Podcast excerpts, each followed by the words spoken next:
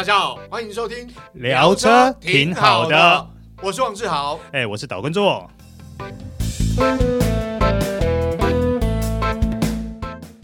Hello，各位听众朋友，大家好，欢迎收听这一集聊车挺好的，我是导叔导根座。这两年啊，市场上的主流一直都是 SUV。那其中呢，CRV 在那种国产中型 SUV 啊，它一直都占有举足轻重的分量。因为为什么呢？因为毕竟它销量很大，而且它的消费族群也很广。好，那回顾一下呢，其实 CRV 在二零零三年的一月二十一号国产第二代上市，那一直到现在呢，它每一代在国内一直都有非常好的销售成绩。小叔有时候会想啊，为什么 CRV 它可以不管每一代都能够吸引这么多的消费者来拥有呢？呃，我我我归纳出两个我自己觉得的重点啊。第一个，它的外形一向都呃设计的还不错嘛。第二个，它的空间真的很厉害。光是这两点，我相信可以吸引到绝大多数。呃，小家庭啦，或者是说有空间需求的消费者，那当然了，相信有些人比较重视操控的，可能对 CRV 也会比较喜爱，因为毕竟它在底盘的表现上一直都还不错。可是 CRV 呢，我们从呃国内投产第二代到第四代的时候，其实它一直用的都是自然进气引擎，不过从上一代开始呢，它就改采涡轮增压引擎啦。用的就是一点五升涡轮增压引擎，这一颗引擎呢，在这几年市场上的考验，其实口碑也都还 OK。这次第六代呢，它用的也是这一颗引擎，不过呢，它有经过调教，那动力数据基本上没有什么改变，但是呢，它的扭力输出值有稍微提早。为什么呢？因为它希望能够提升起步再加速的反应。关于动力的部分，我们晚一点再来谈。那我们现在先来聊一聊它的售预售价啦。那第六代的 CRV 预计有 VTI S、S 跟 Prestige 这三个等级。那它的预售价分别是一百零八、一百一十八跟一百二十八万元。哦，不过呢，眼尖的听众们一定会发现，哇，没想到国产的 SUV 入门款也都要破百万大关了。没有像过往以前，可能还会再保留个一两款。是把价格压在百万以内。如果按照这样的趋势来看，我想下一代的 X-Trail，因为预计也是下半年要推出嘛，下一代的 X-Trail 有可能价格也会比照这样的方式来办理了。也就是说，未来我们要看到中型 SUV 价格要在百万以内，可能未来会越来越难了。好，那这一次呢，台本其实它办了一个。六代 CRV 的静态赏车会预赏会，那顺便也公布一下它的配备规格啦，还有它的预售价格。那它真正的试驾实车试驾会安排在下个月，也就是八月啦。透过静态的赏车，我们接触一下 CRV，我们也来检验一下下一代，也就是大改款 CRV 有哪一些重点。那在这边跟大家报告一下啦。好，跟上一代比较，第六代的 CRV 它长大了。光是车长呢，它就跟上一代比起来就长了六点五公分，它到达了四六九零 millimeter，这差不多四米七的规格。其实以一台 S 中型 SUV 来说，这样的规格已经不算小喽。那它的车宽跟车高分别是一八六五跟一六八零 millimeter，虽然说它变大了。可是它的回转半径继续维持在五点五公尺，看起来啊，它并没有因为车身尺码变大，然后去影响到它的日常使用的灵活性。好，那除了车身尺寸变大，它的轴距也长大了。它轴距跟上一代相较长了四公分。其实，如果我们以每一代每一代的车子来相较的话，它这个涨幅其实不算小哦。所以呢，这样直接的好处是对于它的。纵向的乘坐空间一定会有相对应的帮助。好，那如果你觉得上一代的 CRV 跟 HRV 在造型之间其实是没有家族感的，你可以回想一下五代的 CRV 跟上一代的 HRV 在造型上真的是没有什么太大的关联呐。那么这一代呢，它在这一件事情上面就有去注意到了。你注意看哦，其实。像以这一代的 HRV，或许我们会觉得说它长得有点日式风格吧。可是这一代的 CRV，你会发觉说它也它也出现出那种简约的风格，而且它会，它有一些地方是有家族风的，比如说，呃，向后移的 A 柱，往前延伸的引擎盖，还有呢，就是它的头灯。你会发现，不管是 HRV 或是第六代的 CRV，它的头灯都是属于那种狭长型的，然后往上挑，内鹰眼是狭长型的感受，然后再配上一个内六角形的水箱护罩。这一些呢，足以构成这两个开始渐渐有家族特征的 feel 啊。那当然有点不太一样的是，HRV 它在水箱护罩上采用是横栅式的设计嘛，甚至于譬如说 HRV 的 Prestige 车型还用与车身同色烤漆的横栅式。至于 CRV 呢，则是采用黑色的类蜂巢状的形式。比较不一样的是，在 CRV Prestige 就它顶级款的车上呢，它用的是黑色钢琴烤漆形式。那其他的车型，譬如说像 VTIS 或 S，用的则是一般规格的蜂巢式水箱护罩。那至于车尾呢，呃，导叔觉得它最明显的视觉焦点或落在整个立体型的 L 型灯条式 LED 尾灯。我这讲起来有点绕口，简单说就是那种。呃，L 型，但是很立，有点立体，然后里面用的是灯条状的形式，看起来呢，呃，就还还算简约，然后车尾的辨识度也还蛮高的。那其他的部分呢，你会发现它，因为毕竟它是一台 SUV 嘛，所以它车尾还是呈现出一种比较厚实的感觉。这些视觉感受其实跟过往几代并没有太大的差别。好，那关于车色呢？这次要特别来讲一下了，因为这次 CRV 它提供了白色、黑色、红色，还有两个新色，一个叫浅灰，一个叫深灰色。当天出现的呢是浅灰色，那它颜色呢，嗯，很特别，它颜色有点像水泥灰，但是又带一点蓝色的色调，所以看起来，其实你在一片车阵中看起来还蛮跳的。那至于它的深灰色呢？这次没现身，但是导叔知道的是，他在下个月的试驾现场上会出现，看起来好不好看呢？到时候导叔再跟各位听众朋友报告一下啦。那另外，在预赏会当天呢，他的套件车也出现了。台本虽然没有针对这个部分特别做说明啊，不过在这个时候他会现身，代表的是，就是说未来交车或上市的时候，车主就可以直接跟经销商。洽购这些套件跟装设啦。好，那第六代 CRV 的内装风格跟之前上市的 Civic 会有点像了。最主要是中控台以横向线条为主，然后呢，它在中央会出现一条蜂巢式的隐藏出风口。这个手法其实跟 CRV 设计上是一模一样啦。当然，它在整体质感的营造上，其实也比上一代高明很多。最起码，它这些设计你会觉得让你有耳目一新的感受。那当然，因为它搭配的是深色的木纹饰板，也呈现出比较沉稳的一些视觉感受了。在刚刚导叔有提到过，这次 CRV 特别将 A 柱往后移，为的就是要创造一个比较宽广的水平视野。根据原厂数据提供啦，六代 CRV 它的水平视野，前方的水平视野。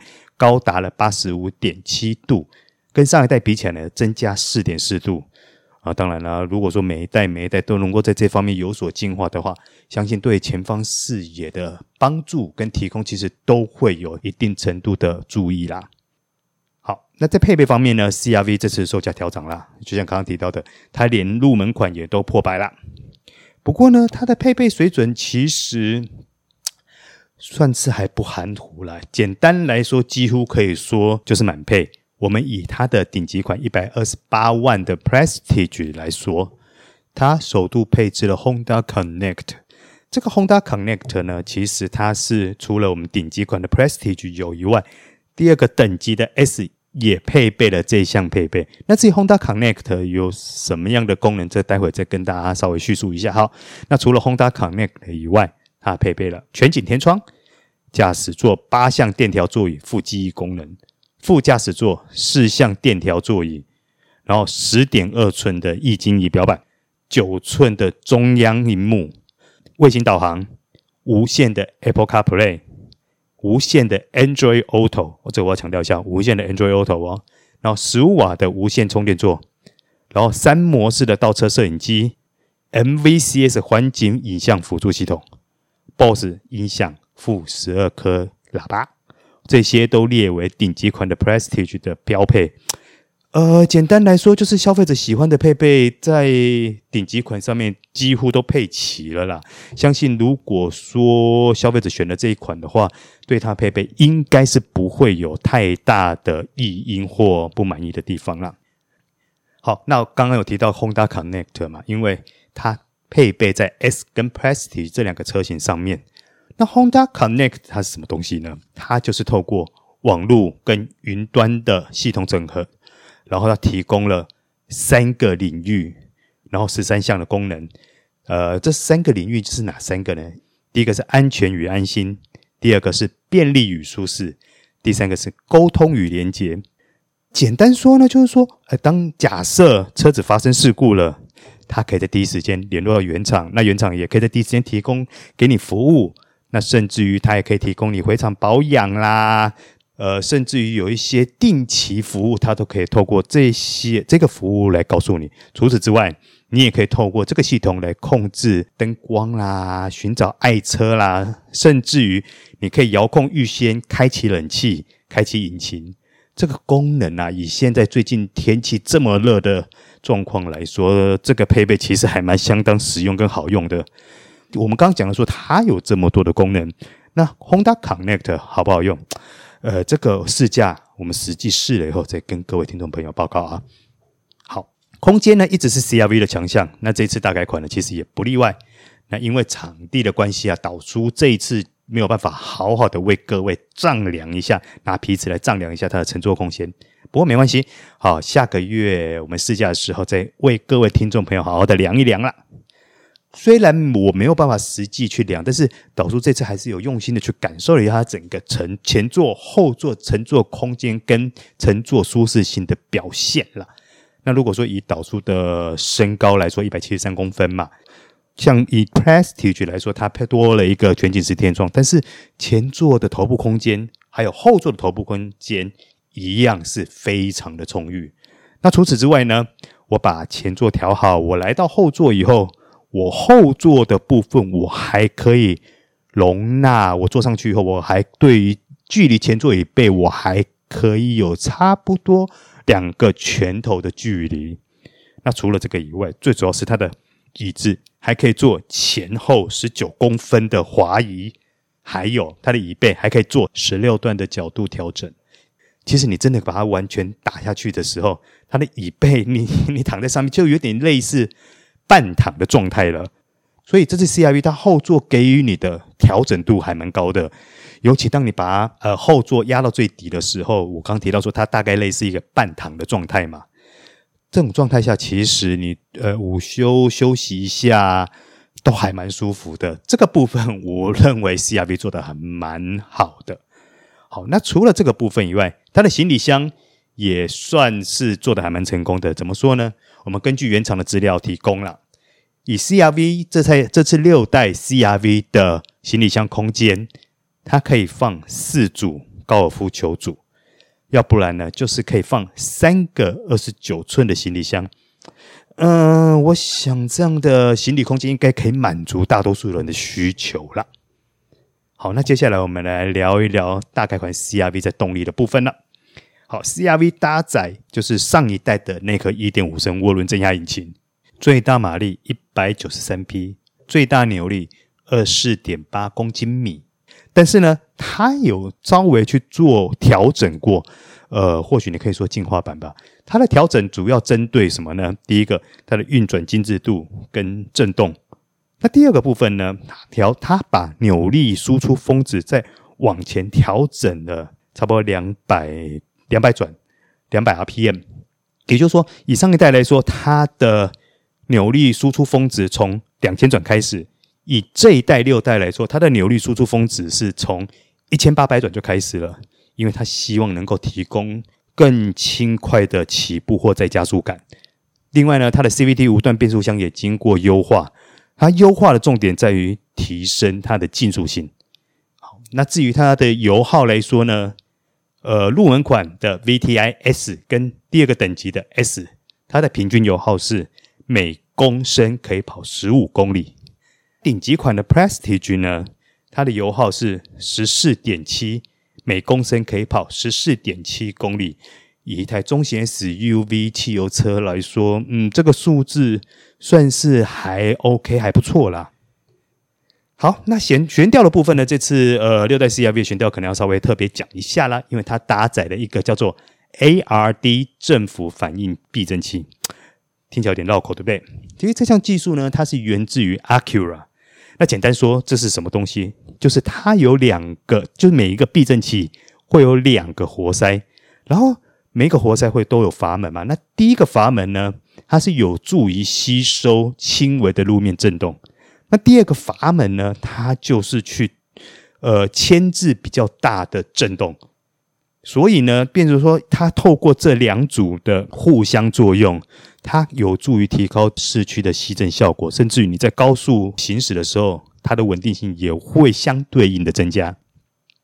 那另外呢，透过防火墙跟引擎支架的强化啦、轮拱啦、车底板隔音材质的增加，甚至于呢，它在前面的中控台，就是副手座的前方呢，它另外还设置了一个 ANC 主动式噪音抑制系统，希望能够让整个车室隔音能够做得更好。因为毕竟，呃，在过往来说啦，车室隔音一直都不是 CR-V 的强项。那这次透过这样的改善来说，相信它应该会有很大幅的进步。至于它的进步幅度多少呢？诶，下个月试驾的时候，导叔再来好好感受一下，那再来跟各位听众朋友报告啦。好，那另外呢，我们稍微聊一下它的主被动安全方面了。它的主动安全呢，它配备的就是进阶版的 Honda Sensing。那进阶版的 Honda Sensing 稍微跟大家解释一下啦，就是说。它的车头的 logo 里面，其实它有一个雷达了。它雷达的侦测角度提升到了一百二十度，然后前面就是我们前挡玻璃上方的那个镜头呢，它的视野角度也提升到了九十度，所以它的侦测范围大幅的提高了。既然它是进阶版的 Honda Sensing 嘛，所以全速域的 ACC 主动调节副 LSF 低速自动跟车功能。啊，其实简单说就是全速域 ACC 啦。然后还有 LKAS 车道辅助功能，它还可以对应侧风干扰，然后甚至提升车道置中的功能，就是说它在自动驾驶的时候弯道跟得更好，然后它在车道置中的方面可以做得更精确。那其余的配备呢，在主动安全的配备，大概你一般目前大家看到 L Level Two 里面有什么，大家就通通都有了。算是还蛮完整的。那另外呢，大改款 CR-V 它配备了十颗气囊啊，十颗气囊啊，怎么分布？好，我来跟大家算一算啊。前座的正面两个，前座的侧面两个，气帘两个，后座侧面有两个，这样子就八个了。最后的两个呢，就是前座的膝部。好，这样算起来就刚刚好十个了。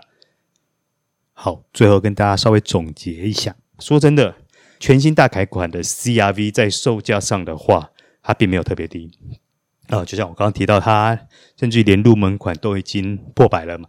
其实这在国内国产的中型 SUV 来说，也算是到了一个新的里程碑嘛。在价格上来说，那不过呢，它的质感、空间还有。目前我们在里面静态乘坐的舒适性，其实表现都还不错，跟上一代比较起来还有不小的提升。那当然，它的主动安全配备，还有我们刚刚所提到的一些舒适配备，它也都直接攻顶了。所以呢，目前看完静态展示以后，斗叔对它的印象其实还不错。那接下来就期待它的试驾，我们再来印证它的总体表现了。